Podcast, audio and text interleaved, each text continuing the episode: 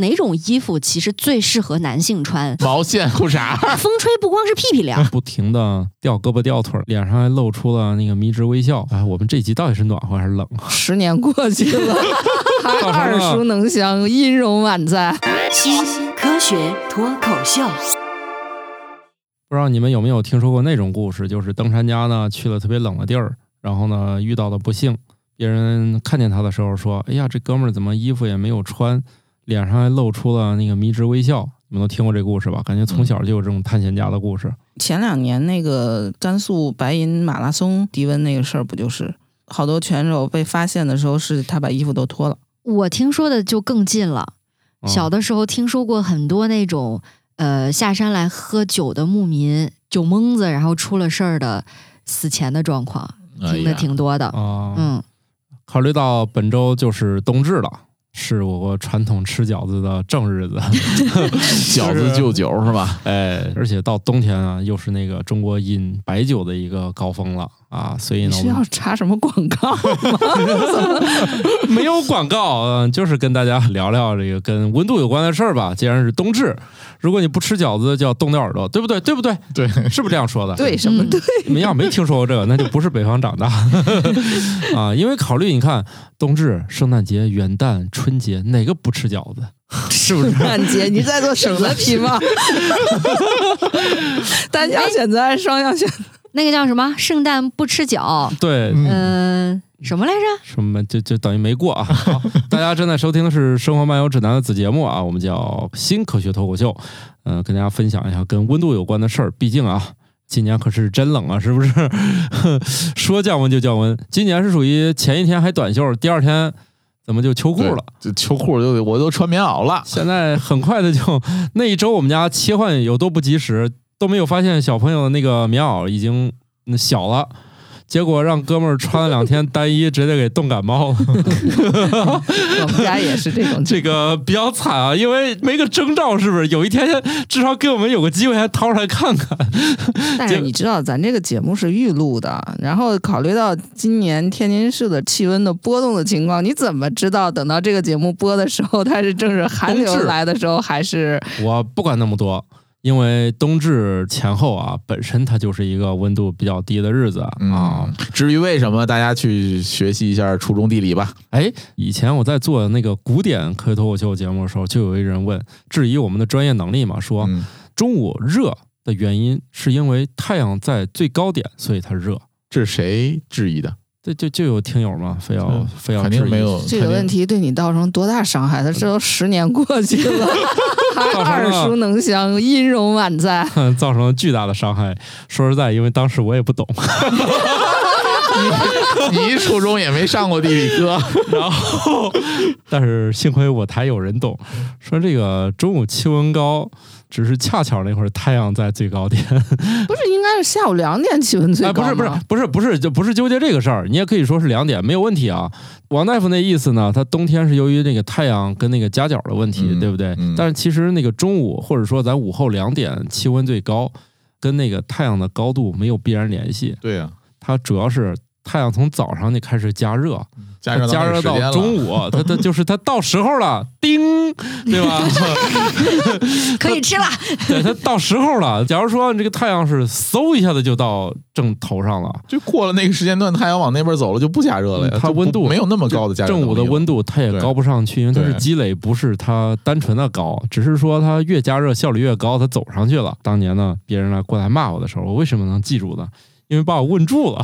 可 见这个初中适当对的挨挨骂也没什么不好。对对是，哎，我我那不是去浙江讲座嘛，他们那杂志就特别坏，说我们把我们那个栏目问不倒老师给请到现场了，你们去现场问。结果学生问了五个问题，我一问就到，，我们这叫问不倒，我五个全没答出来，学生们都沸腾了， 特别开心。嗯，不好意思啊，我我跟我跟同学们道歉啊，这是假的，你们等等啊，过两个月再看杂志上看有没有你们这问题，我得回去查查。 然后老师这也不特别就是老师答疑的通常的套路吗？对，然后他们就说你为啥不用那个办法叫？这是一个好问题。 我说我是个城市的，我不能骗他，对是不？。就是懵了，连这个套路都没想起来我说问了五个，我一个都没答上来，我这我当场我也懵了。 问不倒的意思是说，无论多么简单的问题答不上来，都不会倒下。 那就让我们进入今天的这个节目第一条吧。但是在这之前呢，我们先介绍一下，我是一个家庭来自东北的河南人，现居住在天津的饺子爱好者。我是来自大西北，但是没怎么挨过冻的白鸟。我是今年家里边温度特别舒适的王大夫。我是特别怕冷的巧克力爱巧克力，等一下，你家里怎么舒适了？嗯，我们家今年夏天的时候，楼上改了地暖，哎呀，哎呀，谢谢邻居啊，啊，谢谢邻邻居。嗯，这么冷的天气里，我们家能保持在二十五度。哦，我们家只有二十二度，原因就是楼上那个不住人，特别悲惨。感冒老师前不久还在问他们楼上的邻居：“你今年冬天回来住吗 从来没有感受过这个 呵邻居之间的关怀，嗯特别是楼上是吧？一般就是楼上楼下矛盾最多，对，嗯你就不能小点声吗？你在家里穿高跟鞋干啥？不都这点事儿吗？嗯哈、对对对，啊往往年我们家就屋里也就二十度、二十一度，？”所以呀、邻里的温暖体现在哪儿？就地暖。 嗯、地暖。白岩老师爱吃饺子吗？喜欢呀，祝大家这个冬至都能吃上饺子。哎，这不是结束语吗？好，我先说了，好，来吧，第一条吧。死于体温过低的人可能赤身裸体挤在一个狭小的密闭空间里，这是一种原始的类似于穴居的保护行为。你说我们前一秒还在说那个温暖的事儿呢，立马降到冰点是吗？ 这这个要的就是这个差 距。对，这个叫什么来着？专业术语叫“冰火两重天”是吗？啊啊这就怎么就专业术语了？哎，有些行业是这么说的嘛。所以我们这一期就算是冰与火之歌了啊！对， 冰火冰火，我确实是在外面下着雪的地上，看见一个地上会冻的男的，他不穿上衣。你喝酒就没有个朋友吗？路当间儿你就躺着。哎，我跟你说啊，其实你要是经常见我喝酒，或者说你你自己经常喝酒的话，其实会有这么一个现象，就是你在跟别人一起喝的时候，因为你的精神亢奋，稍微有一点理智，当你离开这群人就自己的时候，你那个意志力下降的时候，你那个酒精的那个状态上来的时候，你就会脱离自己的意志了。对啊，就是喝酒必须聊天儿，你要不聊天儿很容易晕倒。这就是为啥你喝完酒之后，最好是几个人一块儿把你送回家，或者怎么样，别自己回家，就会出现各种情况。是的，我们节目之前就聊过，这事儿都演化了好几百万年了。嗯， 但但大 家这这是很危险的，很危险。对，而且本身喝了酒之后，失温是会更快的。对，血液循血液循环都够快快了。了嗯，所以早年间儿啊，北方冬天有很多酒蒙子喝酒之后就在路上冻毙了的。对，嗯，就东北前前两天还有条新闻呢，喝完酒然后外边冻死了。这东北主要是不喝也容易 冻死， 这实在是太冷了。但是不喝，你好歹知道去找温暖的地方保暖。对但是你喝大的时候又没有办法控制自己的四肢和神经，然后天一冷，你的血管一收缩，然后就会感到热，就开始扯衣服。对，这种呢就叫矛盾脱衣啊。当然，这可能是英语翻译过来的啊。就是体温过低以后呢，在大约百分之二十五这种低温病例当中，就会产生这个现象，就是说每四个冻死的人里面，其中一个就喜欢把衣服脱掉。为啥出现这个情况呢？现在来说，也就是几种理论吧，主要就是说给脑子给冻坏了，对于这个温度调节这个区域就受损了。还有一些理论就认为呢，人处于这种极低的体温这个状态的时候呢，你这个四肢的血管的肌肉呢就会很疲惫，然后就放松了。也就是说，由于一放松之后，这些血液呢就被啪叽就输送到这个四肢了。这个时候，你是不是就觉得处在那种热腾腾的那种感觉里面？我觉得是不是跟大脑缺血也有一定关系？大脑的供血一直都是很稳定的，只有四肢啊、躯体啊，就这些是调节的。啊，当然我说的也不是很准确啊，就是大概是这意思，就是脑部很难说是优先缺 血。嗯，就是说脑子里头供多少血没人管，但是四肢供多少血是脑子管，然后脑子晕了，四肢这血就乱供了， 嗯，你可以对，你可以理解为脑子说，反正你得给我先管够，爱啥啥去吧。反正要么就是大脑给冻傻了，要么就是肌肉实在是太累了，就是我弄不动 了，抖不动了，对，抖不动了 哈，抖不动了，这样你们自己小鹿乱撞吧。我不知道北方的大家有没有过这种经验啊？出门没有戴手套，在那种零下的气温待的时间有点长，回到家回到一个温暖的环境的时候，你的手会刺痛，被针扎一样的感觉。对对对然后那个感觉其实跟你被灼伤、被火烧到的感觉是像很像的。嗯，咱们以就是前说过嘛，这两套系统其实最后用的预警是一套系统。对一套，特别是疼和痒，有很多时候你不也分不清吗？嗯啊，它都很像。其中再有一些人呢，他就迷迷糊糊的时候会产生那种终极保护行为，他就会走到那种叫做穴居嘛，走到一个狭小的那种空间里。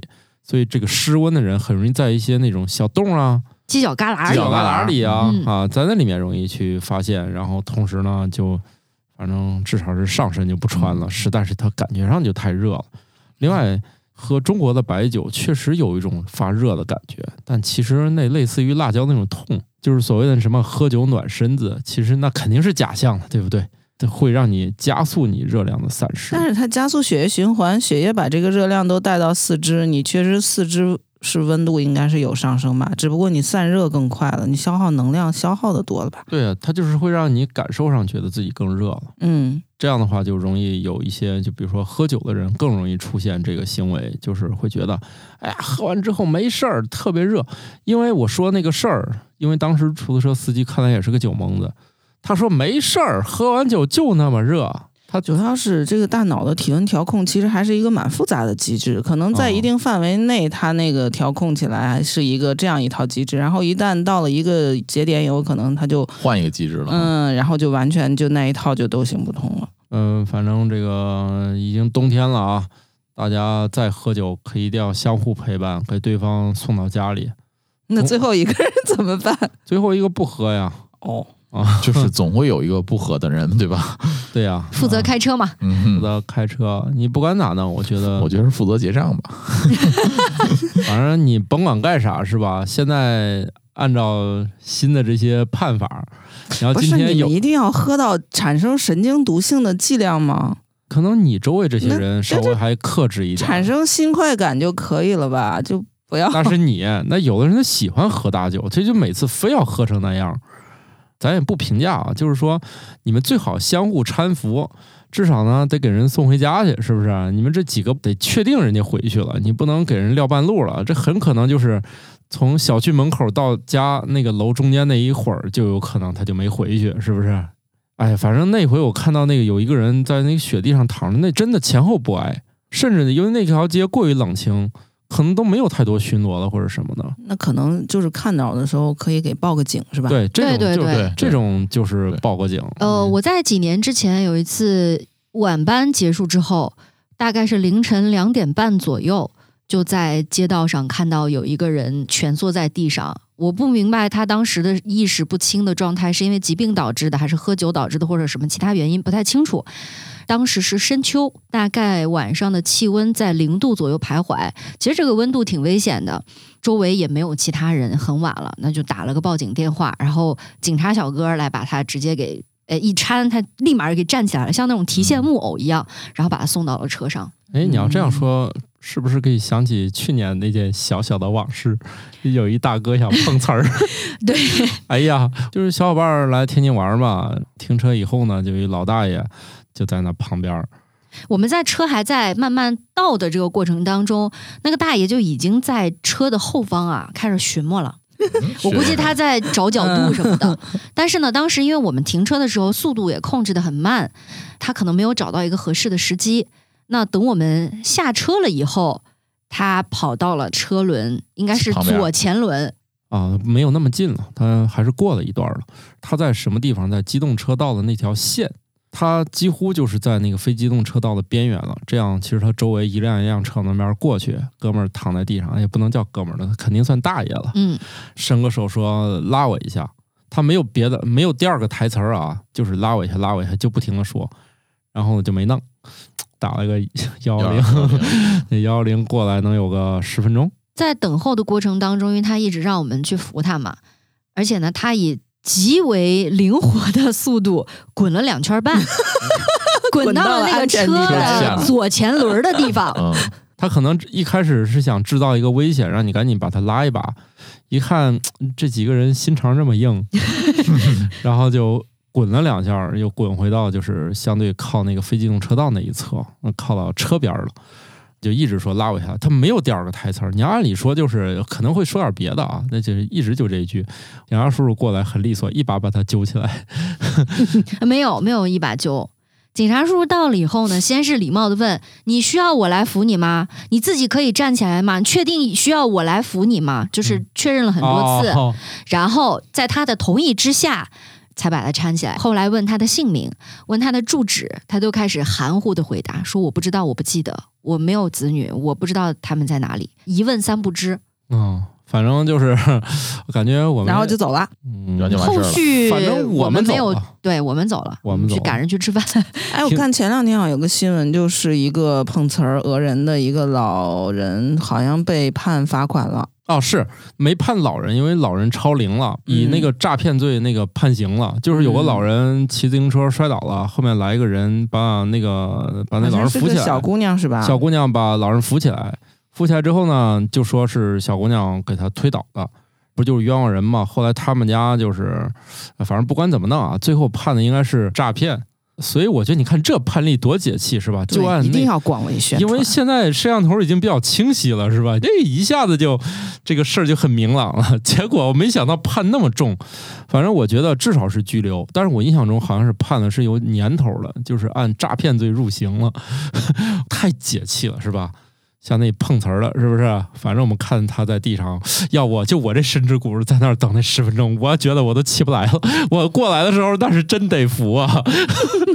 那啥时候？你想那会儿海鸥还在冰面上能站住的时候，嗯，在那儿地上躺十分钟，当时也是觉得身子骨应该还不错，毕是 竟能你躺得看住。你哥我是真不行了，就跳过幺二零了，直接幺二零来了。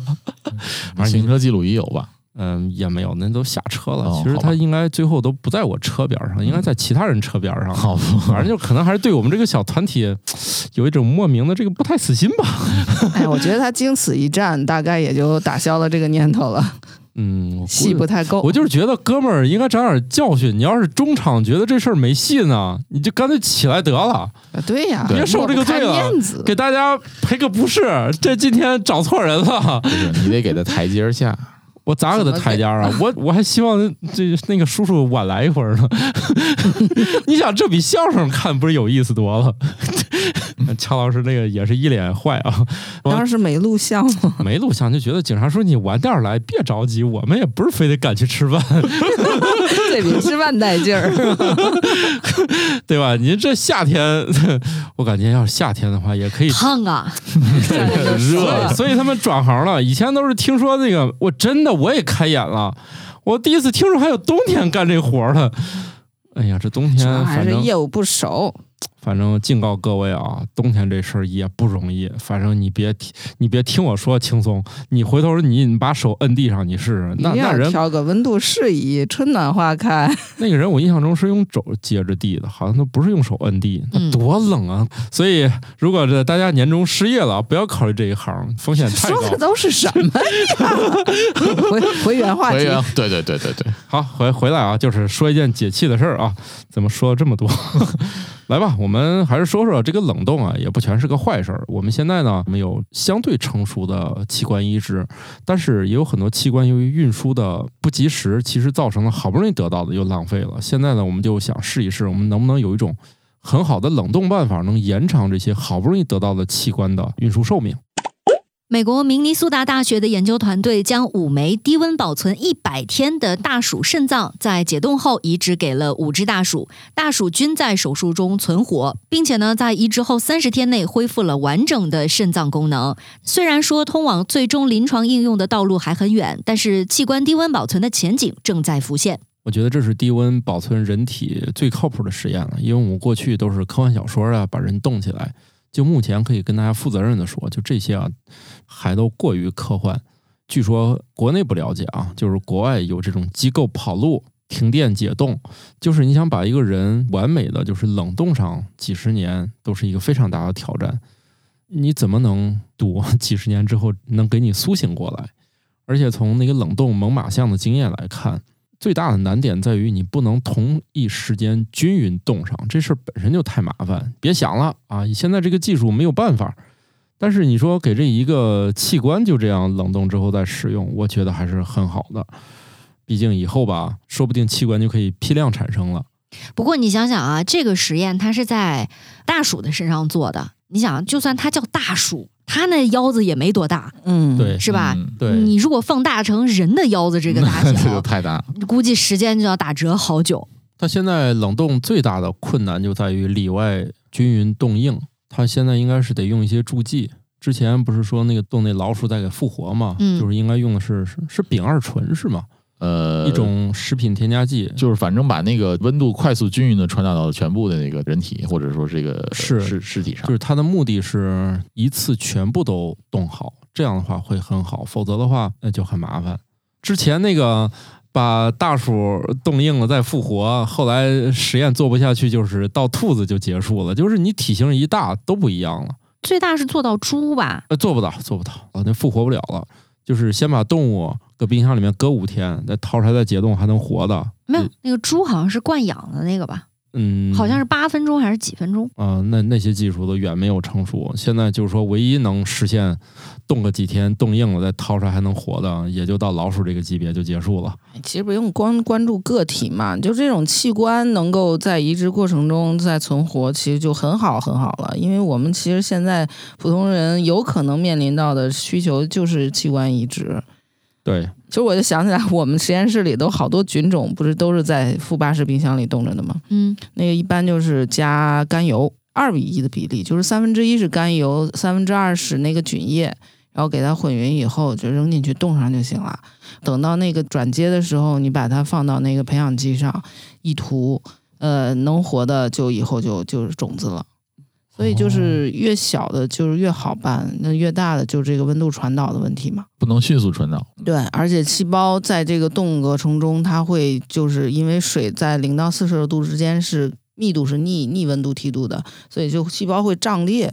它那哦个加甘油和丙二醇，它目的可能也是为了防止这种就是过度的膨胀，把细胞给撑破嘛。呃，水变成冰，零嗯，中间有一段儿是要、那对，个、所以要急冻。，嗯，急冻的话体积不会膨胀。膨胀那段很短，还没来得及那个就过去了，就又又变成随着温度下降收缩了。哦，这段我都不太熟悉啊，就是我也印象中水变成冰之后是体积变大了，嗯零到是四吗十度之间是逆密度的，所以你冬天的时候河上冰是飘着的嘛。零到四摄氏度的时候是逆密度的，什就么是是逆密度，正常的情况下是温度越低，这个东西的密度越高，不是嗯温，度越高体积越大吗？那是对啊空气所以他密刚度说就的越是是低啊逆呀、所以密度就哦温度越高，体积越大，密度越小嘛。这温度高的就会上去嘛，所以你看热水都是热的在上头，凉的在下头。对，到冬天的时候结冰的时候，它就刚好反过来，就是零到四十度冰水混合物是温度越低的时候，它的密度越小越轻，所以它就把冰就封在河面上面了。下面的河水是水，但是上面是冰， 冰飘在水上，这样子才能哦保证河不会整个冻成一根棍儿。这是属于初中物理吗？对，嗯对， 哦，没事儿没事儿，我我相信听我们节目的不是我一个 人，嗯是吧？都忘了是吧因？为这些知识呢，这个早还给老师了是呃 吗？别说还了，当年可能都没学 会。因为我们讲水质生态系统的时候，就这个水的逆温度密度的变化是一个特别重要的，就是水生生态系统的一因为个。这个白岩老师是干这行的，他这个事儿必须讲清楚，是我吧每？次课都讲这个。你像我这个呢，用的时候现查一下就就行。为啥 嗯我写东西写的慢呢？主要是每一个知识点都不会， 所以你看这个科普教到我这样的人手里多危险，是不是？每个知识点都得现查一遍，所以才会有那种问了五个问题你一个也答不出来的 现象。啊问不倒，问不倒。属于是励志行为。 对，问不倒就是，就算答不上来嗯也不会倒我，我下也不尴尬， 给大家提供了完美的情绪价值。 嗯，我们现在的冰箱呢，其实是一个家用级的吧，它的这个制冷原理一直都没有变过，对吧？但是真正你想把这种制冷的技术放在其他地方用呢，就得有一个革新，甚至说我们能不能换一种制冷方式，能让现在的这种冰箱更加环保？冰箱其实还是对环境这个威胁还是比较大的嘛。除嗯主去要是它的说，制冷剂嘛，虽然制冷剂现在也不用氟利昂了，但是现在一直现在的制冷剂还是温室效应很强。对，就就没有完美替代方案，而且至今据说也没有氟利昂好用。也就是说，你把制冷剂调的稍微对臭氧危害小一点儿，但是可能是不是用了更多的电？大概就这意思啊。就是从它的性能上讲，氟利昂应该还是比较好的一个。科学家就重新研究了一种制冷方式。美国劳伦斯伯克利国家实验室和加州大学伯克利分校的研究人员发现了离子热循环技术制冷，这是一种新的制冷方式，具有更好的环保潜力，可能取代现有的制冷方法。传统来说呢，叫冷媒，对吧？嗯冷媒呢，它是液体状态的，一旦吸热，它就蒸发成气体来吸热，对吧？嗯把热量呢，通过这个呃一个地儿冷却，它不就是把热量散出去了吗？自嗯己又重新变成液体。它的那个相变吧，就是从液体到固体的这个相变，就是它的压缩机工作的原理。然后对这个里头产生相变的就是它的制冷剂，传统的制冷剂就是氟利昂，就是氯氟烃。嗯然后现在臭氧的问题呢，替代的就是氢氟烃，其实也是还是用的是它在这个常温下的相变，给它电了以后状态的变化，吸热或者是放热。但是看了一下它的这个技术，好像是离子状态的变化就可以造成它的相变。只要它这个相变的时候会吸热或者放热，它的这个吸热放热行为就可以被利用来做制冷剂或者是加热。那跟之前有啥区别呢？这种材料它就不是氯氟烃，也不是氢氟烃呗，它就没有这个温室效应和臭氧空洞效应的问题。对他举一个例子，就类似于在道路上撒盐防止结冰。而且以前那个可能是给它能量让它变化，现在这种好像是它因为它是离子状态就是水，不是离子状态它就是固体，那是不是给它给一通电它就？带上离子，它就变水；然后把这个电一停，它不带离子，它就变固体。这嗯个过程中它的温度就会发生变化，所以可能应该是比我们那种要更省电一些。带电不带电这个过程，比你的温度升高一点儿、降低一点儿，肯定是省电的。嗯那其实如果这种情况下，它本身的比热容或者说它这个能量的变化没有那么多，需要的电能没那么高的话，对我觉得还是挺好的。也其就实是制冷技术只是为了我们这些家用它好生产，所以一直是这个。我们一直制冷技术都有很多种方向，甚嗯至还有那种航天器上用的，它是卫星一旦发出去，冲着太阳那一面儿就聚热，嗯，聚冷那面儿又得琢磨加热。然后就把热量导过去嘛。嗯啊包括还有发射像太阳的那个太阳探测器，对，也得考虑制冷，而且他们的制冷那个原理就不可能像冰箱这样，这一套太大了。对，太复杂了。他们得需要在小空间里面实现，所以就会成颠本的覆问题和对规模的问题，成本以及它的能耗问题，是吧？嗯极端情况下，我们要的那个并不需要尽快的把那个需求不一样。是现在又得要求是吧？温度又得分区，现在不是折腾冰箱的花样已经走到了尽头，开始看广告了哈。啊，所以我们肯定也是为了未来双碳这个战略，肯定大家都要从不同的方式来实现，因为制冷现在已经是人类离不开的一项技术了，你不能再退回去说我们这个能不能就不用了。所以之前我觉得像中国不停的发布新的那个就是能耗指示是吧？它基本嗯上能每耗标次准，它每次一更新，之前的那个一很可能就要退到新一代的二二或者三上，二或者嗯三上，所以一直都在不停的推高它的那个。技术的更新其实是从很多地方实际上是对环境是越来越友好的。好，地球上有一些生物呢，生活的地方也比较残酷啊，这是我见过， 我觉得最极致的一种生存方式，就是不停的掉胳膊掉腿儿来活着的生物。在雪上生活的雪大文，活下去的方法是自我截肢，从腿开始冻结的数秒内立刻自动脱落。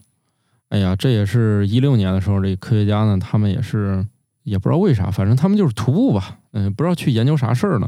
在美国华盛顿呢，那一片儿有个那种叫高山湖泊荒野的这种，海拔大概是两千多米吧，就是有一堆小玩意儿在那蹭蹭蹭蹭蹭，快点跑。这种地儿觉得吧，这昆虫在这儿干啥呢？是不是冰天雪地的？人家作为这个研究果蝇的科学家呢，果然是没有放过这种能发论文的机会。因为他们都知道嘛，你昆虫太寒冷，神经系统就不行了，对不对？你没有办法能忍受这种零下，而且实在不行你就休眠或者咋，总之它没有办法在这种地方来回这跑着生活。他的活着呢，就是对课本的轻蔑啊，大概就这意思吧。研究发现呢，他就是一旦觉得哎呀腿冻麻了。豆麻怎么办呢？不要不了，要了。腿儿一蹬，少俩腿儿， 不是， 它一共几条腿 儿？就再长呗。就昆虫应该都是六条，六条是吧腿对儿吧？。对嗯而且它虽然叫雪大蚊，感觉像是会飞的。我看了一下那个视频，它跑动起来特别像蜘蛛，嗯，那个腿儿还活动挺快这的。这玩意儿掉两条挺影响速度的。一旦感受到自己那个腿里的一个结冰的过程，就是这个扩散的精冰，它一旦感受的时候 不，好使了，对它马上就能感觉到，然后就啪叽，这就不要了，就嗯自己就截断了。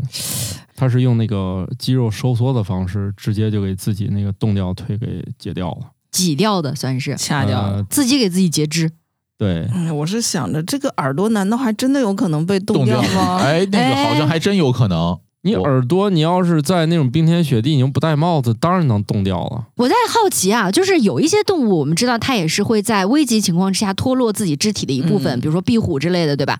它可能那个地方就有一个小揪儿，或者长出来的地方还是有痕迹。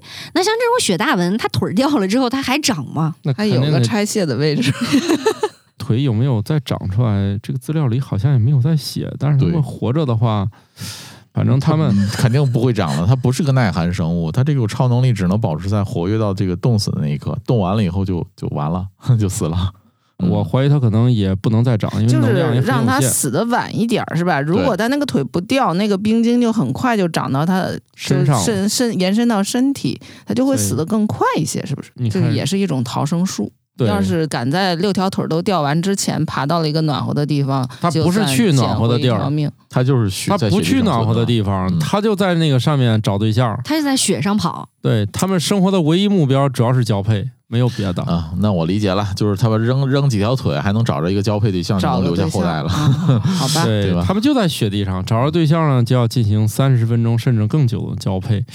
哎呀，这个时间倒是挺久的。他们是这个你羡 慕了，是那肯定羡慕，这是取暖吗？因为交配是写在基因里的嘛，是嗯基因的需要嘛。你如果连这个都不感兴趣呢，这个种族不就没了吗？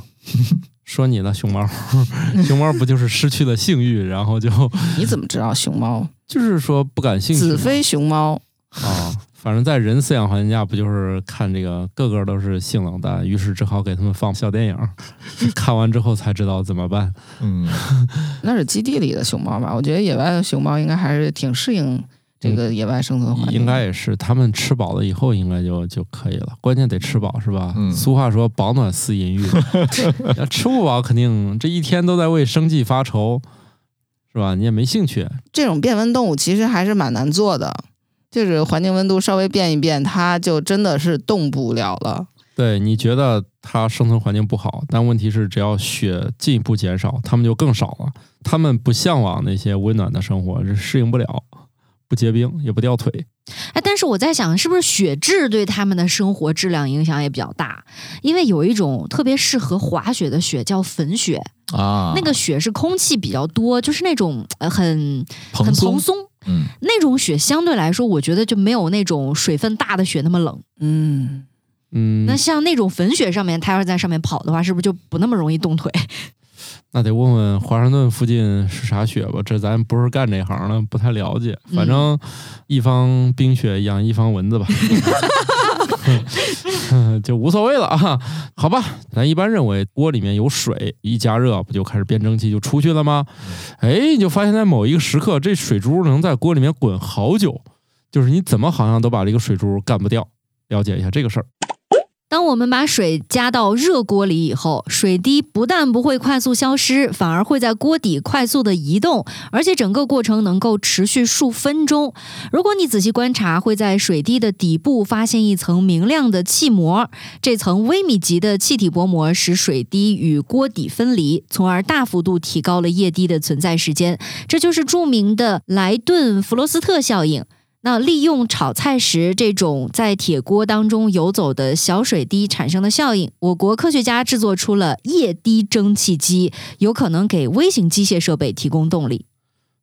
嗯，反正你要有锅的话，你自己真的可以试一下。当你把这个锅烧热，然后你突然往里就倒撒点水撒点水，这堆小水珠呢也别搁太多啊，就是嗨，你搁太多，你这 个这个锅就降温 了。锅降温的就玩不起来了。 对就是你来几个小水珠，这小水珠你能来回拨弄半天，他们都不会被蒸发对掉，。在那个锅底下弹跳，我小时候玩这个游戏不是在锅里，在炉子 上，对，炉子上它那个炉圈儿啊啊炉，圈儿就特别热了。尤其是中间的那个呃最中心的那个对圈儿，嗯，它其实是一个小碗儿的那种形它状。就是封炉子用那个盖上的那呃，个。嗯对，然后后那一圈儿玩这个小水滴的效果是最好的。嗯，我是在烟囱上这么玩儿。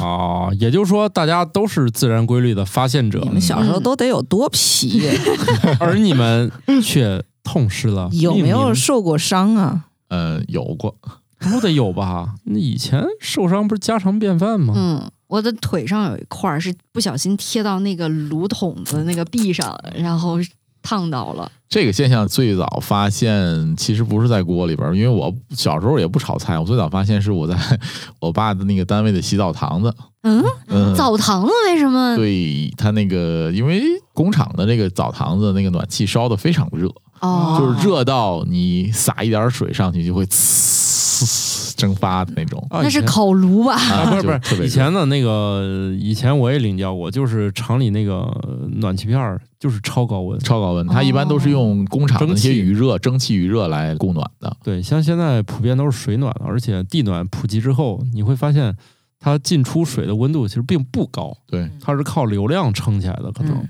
但是以前那种蒸汽暖气片儿，哇，也可是挺危险的啊。对，非常危险。哦非常危险。以前有很多厂，甚至居民家里都是那种，对所以它要在外面再加一层保保护护罩罩儿。儿，对。啊、即使保护罩儿是很烫啊，就是一般都别碰。说到这个事儿，这个 王大夫又要 自曝这个问题了，就是为什么知道这个东西这么烫的？有一次呢，洗澡的时候呢，嗯、我没有穿拖鞋，光着脚踩在这个地板上了嘛。因为我爸知道他我没穿拖鞋，你再走到那个更衣室那个位置呢，你脚就比较脏了嘛。我爸说这样我背你吧，然后我爸穿着拖鞋他背我，结果他把我背起来的时候呢，脚一滑，正好呢我这个屁股呢就坐在了暖气片上。哎呀，我天，哎呀，我去！然后我就两个礼拜只能趴着睡觉 了。好疼啊！嗯，然后那个时候我就知道有一个东西叫金万红，还有一个东西叫叫什么那个烫伤的那个膏叫什么 来着？嗯这个东西。从小就跟烫伤膏打交道。嗯，对，嗯，哎，以前确实是咱咱那个能能长大能活到现在，都是具备了一定生存技能的，嗯，是啊，这主要是命运大。气。嗯，而下一代呢，他们缺少了很多乐趣，但是生命的威胁就小了很多。 是，啊，哎就各地方都是各种提示语啊，然后从那个本质上避免危险发生啊，是不是？嗯，所以像我们那个纯凭运气和对自然规律的掌 握，对，以前我们的知识都不在课本上，而是对在对生存上。嗯在经验上， 用 生命在学习，对你想想，以前小时候，特别是冬天啊，跟大家再提醒一句，别把那个点燃的鞭炮往那个井盖儿那井盖儿里里扔。 对，小时候这事儿可没少干，没少干，哎真没少干。 真的，我们小时候都是给你点着扔到那眼儿里。对。而且后来长大了才发现，那还真的是天然气井。怎么没把你们抓起来 呢？ 不是小时候其实没有那么多天然气 井，嗯，主要都是沼气，反正也许记忆有偏差，但是后来就是初中还是啥，突然意识到嗯那个井盖儿底下好像还有点危险。 啊！再次警告啊，我们当年都是错误示范啊，现在都不行了啊。其实还有一个错误示范，就是嗯，跟咱这个主题相关的啊。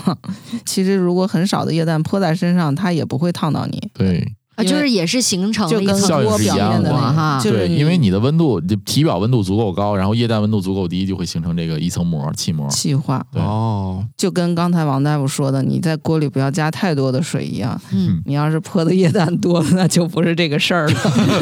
这个都不要模仿啊。还有一个不能模仿的，我看就是网上那个举开水往后脑勺上泼，形成就是那个跟弄出一圈刺猬一样那种样式儿。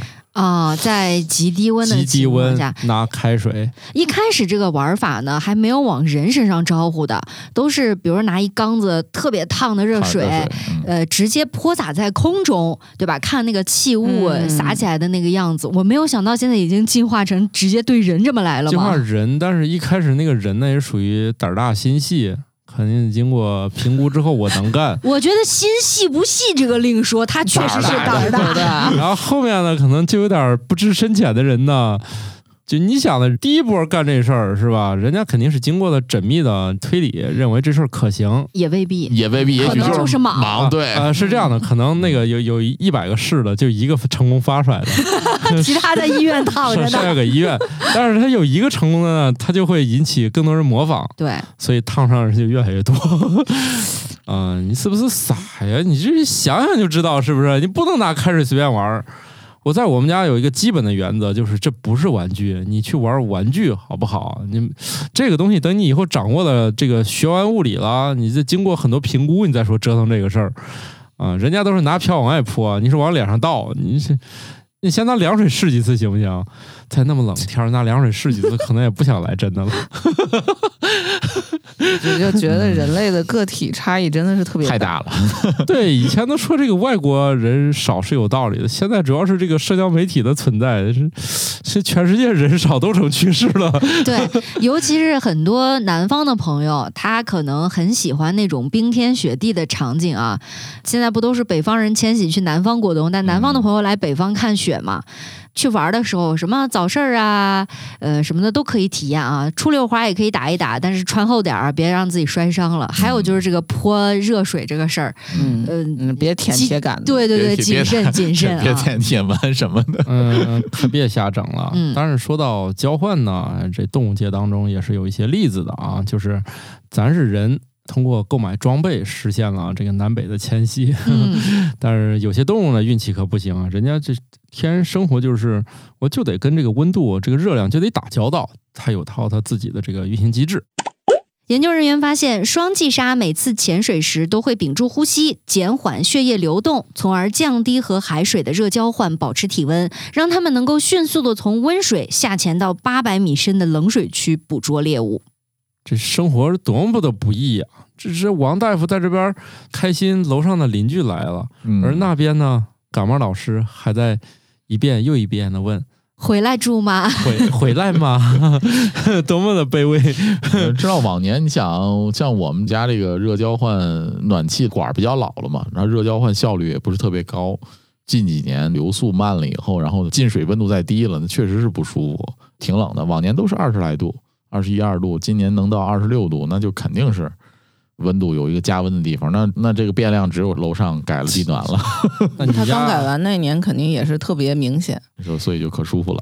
你看人家双髻鲨，憋个气就行。对，它就减少热交换了。所以他的食物都是在冰箱里的，是吧？他在哦八百米深 冷开水冰区，箱门儿憋住气，拿 完拿吃，吃吃完了以后再游回来。这不有点像我回们去？回回客厅里暖暖和和 待着。哎，不是，冷水的海鲜好 吃，你有经验是吧？嗯那个肉甜，肉 甜，嗯要么一般这个都喜欢那个北极附近啊，就这种虾，嗯，北极甜虾是吧，对对对， 什么乱七八还有糟？南极磷虾， 啊，还有说那种最便宜的那个花蛤，也是那说北方的肉甜、北方的温度低嘛，黄蚬子啥的啊，是不是？因为要多储存一些糖和脂肪来？哎呀，他们的冷也得。靠抖啊，嗯，抖得多不就好吃吗？ 你看乳山生蚝也是在北方地区嘛，对，山东。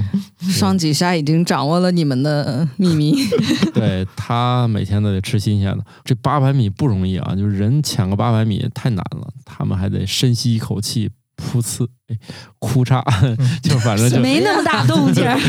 应该比这大吧？下面鱼都叫你给吓跑了。不一定，可能那堆他也走不了，嗯他们只是靠数量的活着，反正吃点儿就吃点儿吧。其实你看那个生物界热交换，还有那个像有一本很著名的书叫《企鹅的脚为什么不怕冻》，它也是类似激励脚上把那个动脉、静脉那个血管弄得近一点儿，这样的话让那个热量尽量还是说在交换比较快，啊、这就跟我们工厂里那个 是换热管道一样吗？嗯就是你看，你如果你们家自己装了新风系统，它新风系统的那个热交换两路管其实也是挨着很近的，进风和出风之间就要把热量保留在你的室内，嗯尽量别排出去，一个道理。对就是加热是一回事儿，这个热气不散出去是很重嗯对要的。对对对对，嗯，嗯因为我前两天在办公室，可能那个地方，呃，有的时候风大的时候啊，就有一股冷风窜到我的这个小腿肚子的地方，觉得有点冷，就去网上看有没有什么那种办公室取暖神器。我发现现在都升级了，以前可能是那种加热的地垫儿啊，或者是什么小太阳啊之类的，现在还有一种围挡，对围挡，把那个加热垫儿啊卷起来，卷成一个桶，然后包到腿上，嗯、就是一个桶状嘛，嗯是你把哦腿哦你把放在腿放在中，桶里，啊哎， 对，就是像在泡脚是啊那个泡脚桶，但它没有加水功能。然后把你一个没腿底儿整个围起来呗。对啊整个它围主起来要了其实加热功率不是很高的，嗯但是呢，重点就在于第一挡挡风，第二呢，热气不容易散哎失出还去，真你就是觉得暖和了而。且这个热量往上走的时候，又能又能到你身上。啊啊哎感，觉它比小太阳既节能又解决了多方面的问题，嗯就是它又安全，是吧？嗯可是然后这个功率还低，腿，来回来去一动就横了。弄大一点吧。对，它有大有小，有那种卷成桶状的，还有方形的，看你的需求 了。嗯，如果你不喜欢全包围结构，它能扯个口儿，就半包围，半包围，如果说想要加深一点这个保暖的效果，它还提供小毯子，嗯把你的嗯膝盖盖起来，然后正好跟下面的那个桶接状起来结构接起就 来。跟那个暖桌一样，哎，对，哎嗯，你要说这的话，我觉得这些年发明的，嗯就那个玩意儿，我一直怀疑它的意义，就是那个暖菜神器，就放在餐桌上，然后你家上菜的时候，它给你这个菜一直保着温。就加热的嘛，是吧？对啊，就是嗯一个大平板放在你家餐桌上，这个我们公司的同事用一个就是大个桌布可大的一个那个桌垫儿，这个桌垫儿呢，类似于大家在网上买的什么电竞桌布那么大个儿，那也是然后加热的。呃然后是加热的， 还有插个五伏一安的就行啊，是，然后还有自加热的那个茶杯座儿，啊。感觉这冬天的加热玩意儿好多呀。他们家吃饭得有多慢呀？呃，冬天上菜之后变凉，确实是个普遍的嘛。之前我看过一些探店视频，评价这家饭店有一个很重要的指标，就是上来以后它那个盘子，尤其热菜啊，它嗯盘子是不是热的？有些饭店他们的那个盘子是保存在一个保温箱里的，是加热嗯的，然后能从那里面拿出来盛菜。嗯因为从后厨到送到客人手上，中间是有距离的。 嗯然后一到冬天啊或者什么的，就是气温比较低的时候，那它菜品的温度降的是很快的。嗯有的时候那种所谓的锅气就没有了嘛，所以那个盘子一定要加热了，然后再把菜盛上去，哎，这才是一个很好的出品对的，效如果果。如果盘子是凉的话，你那个菜盛上去，马上那个热量就传导到盘子上了。是是是，你就是夏天去吃，你去一些好点儿饭店，它那盘子也都是热的。这不是那个英国那个什么地狱厨房，就那个哥们儿啊，拉姆齐拉姆对那个，你要是敢用个凉盘子，就当场开始骂街你呀，就是冰品的菜，你还要就下面铺冰呢，对吧？啊！是，嗯反反正你家也可以这么做，因为我在一个牛排馆儿里，因为他们用的盘子数量不是很多，他们不会提前加热很多很多盘子，然后就看到一个神奇的操作，他们真的是用烤箱加热。啊，就是那种保温箱嘛。啊，但是大你个要儿去那种再大一点儿的，它相当于是一台那种商用的加温机，就是底下有一摞盘子。我也觉得你好像似乎是一边拿盘子，它一边上升。反正你掏出来的每一个盘子，它都是热的，那种就商用级的嘛。然后像那种牛排馆，它没有那么大量，它就是掏出一个凉的，放在烤箱里临时热一下。当然，最邪性的还是有一家把盘子加热到能把肉烤熟，把我气的。那太热那了不就是铁板烧嘛，对吧？石板烤肉啊，什么石板对鸡蛋之类这的。家这家以牛排知名的五星级酒店，我在那儿吃牛排，他竟然敢把三分熟的牛排给我提前切了。我提前切了就忍了，对吧？他告诉我盘子有点烫，我以为可能是不是就有点热，结果我误会了。他给我弄那个温度，他把我那面肉还给我弄熟了。结果就变成五分 熟了。嗯，反正很生气，我当场我就友好的投诉了他。我说我点三分，你是不明白吗？我要点七分，你给我整熟了，我也就忍了。他就是怕你三分吃完拉肚子找他闹，他借着盘子给你烤到五分， 那你家牛排是不是质量是不是有点忒次 了？所以掩盖了一个更严重的问题。嗯食品安全是吧？我给你弄熟了就没事了。呃从来没有人点过三文熟的，这个不长眼的。 叫什么呃什么彻底熟食、安全无忧是吧？ 对，就是还有就是那些便宜的所谓的大众牛排馆，你甭管点多生的牛排，他都会给你上个全熟 的。没必要点几分熟，就那种地方。对以前我们村里有一家，我还叫那个朱峰，我们俩去吃过呢。那个牛排自助，然后其他的随便吃，嗯，对啊你不可能要几分那没有用。人家也不会问，你也不用说，你们别费那个劲了。晚上能让你吃两块肉就走就行了。当然了，也就去一回，再也不去了， 好吧？那我们这个冬天嘛，就聊聊这个跟温暖度和有的关的。啊，我们这集到底是暖和还是冷？不是说冰火两重天吗？啊，冰火冰火，可能大家也有一个经验啊，特别这个像王大夫这样的男性同学就会发现，无论天很冷，这个蛋蛋可不是很冷， 这一定是有一些保护机制在里面的，是不是？就是子孙后代这件事儿永远都是优先的，就仿佛雪大文一样。但是我们要说说大象的事儿了，大象呢，咱都知道它有一个很神奇的功能，好像不怎么得癌症啊。后来发现这事儿呢，也跟下一代有关。大象拥有编码 P 五三的基因的多个拷贝，它们可以进行多轮复制编辑，这可以大大降低受损细胞存活的风险。科学家就发现，它的这个癌症预防基因可能是为了保护精子免受高温的影响而进化出来的。大家知道，这反正你无论非洲象、亚洲象，它们生活的地方都不是很冷，所以有可能为了抵御高热吧，别把子孙后代给烤熟了。就就是是实际上是我以前也看到过这个研究，就是这个 P 五三，它的那个中文名叫热应激蛋白，它是一一个家族可能有十几种就这种蛋白。嗯然后热应激蛋白呢，顾名思义就是处理热这种环境危险的，嗯，但是它同时呢，对于热、对于冷，还有紫外辐射，甚至于物理撞击，就这些环境上的这种危险一出现以后，它这个蛋白的表达就会上调。就是所有的人和动物，包括微生物体内都有 P 五三，但是我记得大象好像是以前的研究就知道，就是 P 五三蛋白的这个基因，它是超量的表达，还是说它的基因的那个备份特别多？人家是用这个去解释为什么大象几乎很少得癌症，因为 P 五三本身也是一个抑癌基因，它的这个基因在人体内的量是远远比大象少的。嗯，嗯就是大象这个这个 P 五三废了，我还有好多个呢。对，呃，饱和式攻击是吧？嗯、然后嗯这个研究可能就是说解释了一下为什么它的 P 五三的拷贝那么多，可能是为了保护它的精子。因为这个大象的蛋蛋长在它的体内，它不是在外面挂着的，所以很容易受到这个温度变化，啊，对，所以不太好调节，所以就干脆一举多得吧。还是那个是吧？雪大文是在冰天雪地里求得生存和繁衍后代。大象说：“那我这么热，个头这么大，我也是有这个需求的。嗯，毕竟是恒温动物嘛。”温动之前我记得有研究是说，穿牛仔裤对于男性精子质量的影响，就是因为局部温度会过高，精子的活活性性会会下降降低。嗯，最后大家反复的讨论嘛，说哪种衣服其实最适合男性穿，应该是裙子。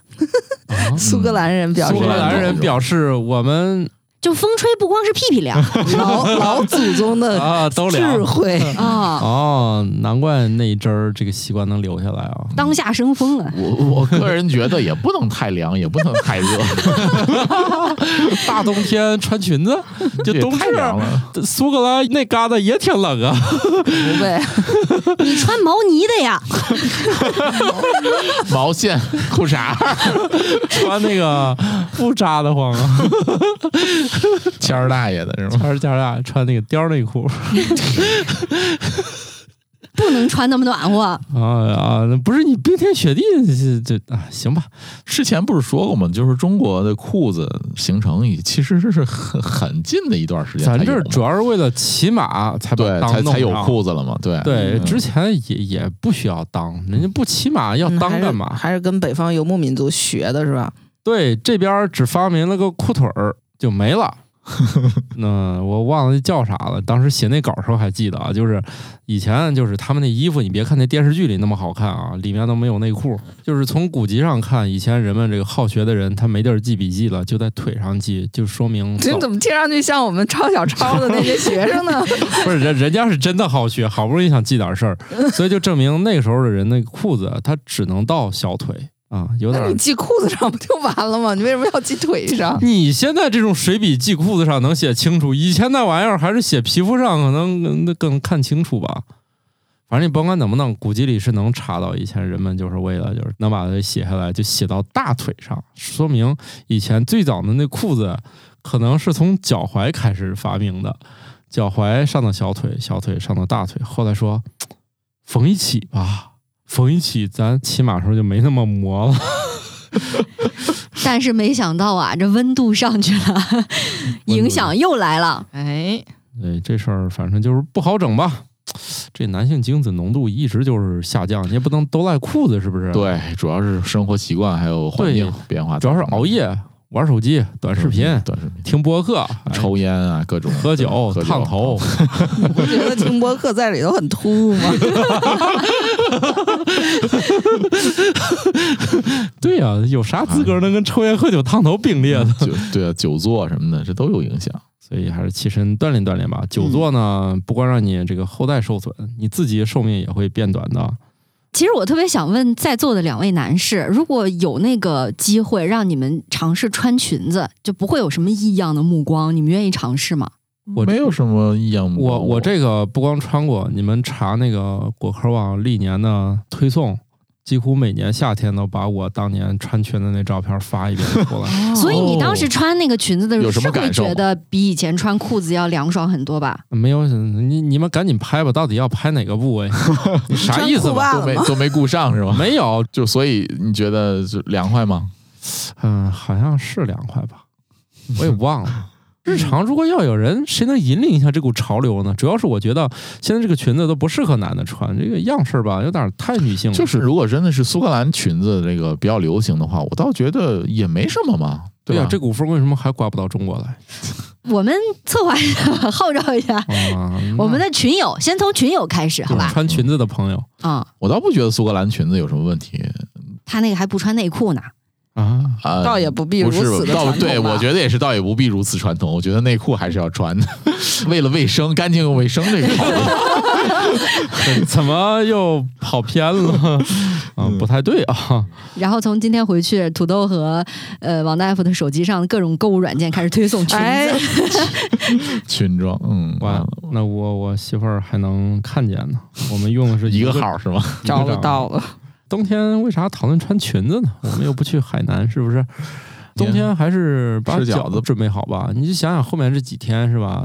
你要一直面对饺子的暴击。嗯，冬至，冬至次日清晨煎饺子要用隔夜 隔夜饺子 煎，对吧？谁要不认这个，就就他就不是纯种的这个热爱饺子。你要北方直接把生饺子煎熟了，那就是邪教。我觉得还是推荐大家这个这几天不同的馅儿多尝一尝。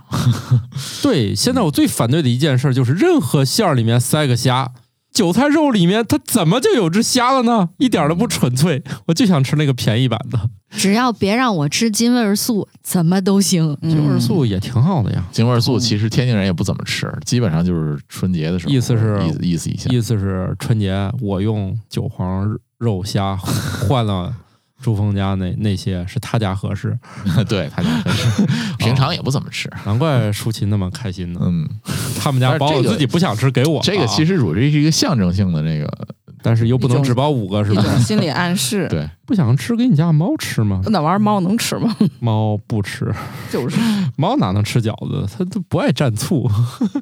哎，说到这一点，我作为一个这个东北后裔的河南人，我从小是蘸着酱油吃饺子，东北都是蘸酱油啊。啊，对，嗯后来才发现这个这绝大多数地区愣是把我又掰回来，改成蘸醋了。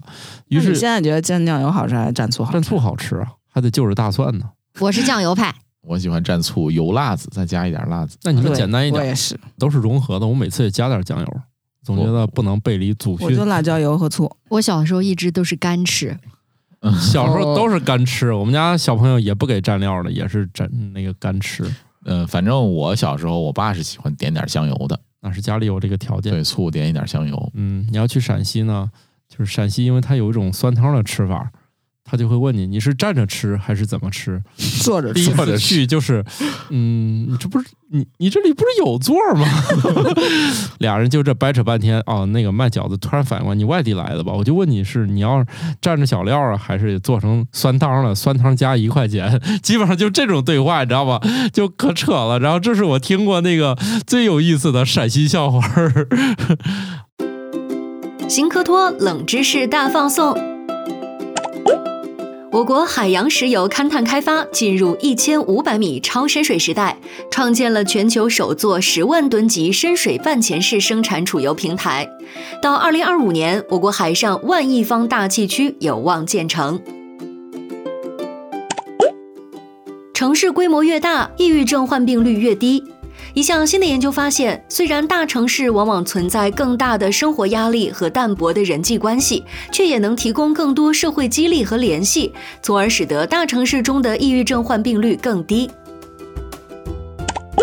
根据国际陨石公告，目前地球上收集到的陨石有七万多颗，其中百分之九十九点八来自火星和木星之间的小行星带，只有百分之零点二来自月球和火星。天文学家在银河系中心发现仍在运行的古代恒星，它们几乎一生都在银河系内部度过，从未离开过银河系中心超过一万光年。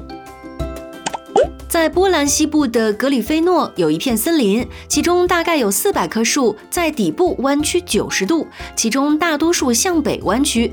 目前还不知道真正的原因是什么，尽管最大的可能是人为的弯曲。嗯，咱这集怎么又跑偏了？反正啊。嗯快结了。 呃，又从生存问题回到了吃饺子啊、希望大家这个饺子快乐吧！嗯你看冬至，嗯，冬至清晨，圣诞节、元旦， 你把春节圣诞节刨了就行。 圣诞不吃饺，来年被狗咬。 啊，还有这一句了，这后面至少你五顿明明白白，是不是？对，肯定有 的。肯定有五顿说少了都。不管怎么着，反正暖暖和和吧，把这个冬天过了。对，对，祝大家都买得起羽绒服，祝大家都吃到饺子，冬至的饺子可不好抢哦。耳朵都不掉。好了，那我们这集就这么着吧。嗯，拜拜拜拜拜。新科学脱口秀由生活漫游指南制作播出，节目依然在进化，欢迎提出您的建议，请在微信添加好友，搜索小助手“生活漫游指南”的拼音全拼，加入听友群，用脱缰的快乐和天南海北的朋友们漫游吧。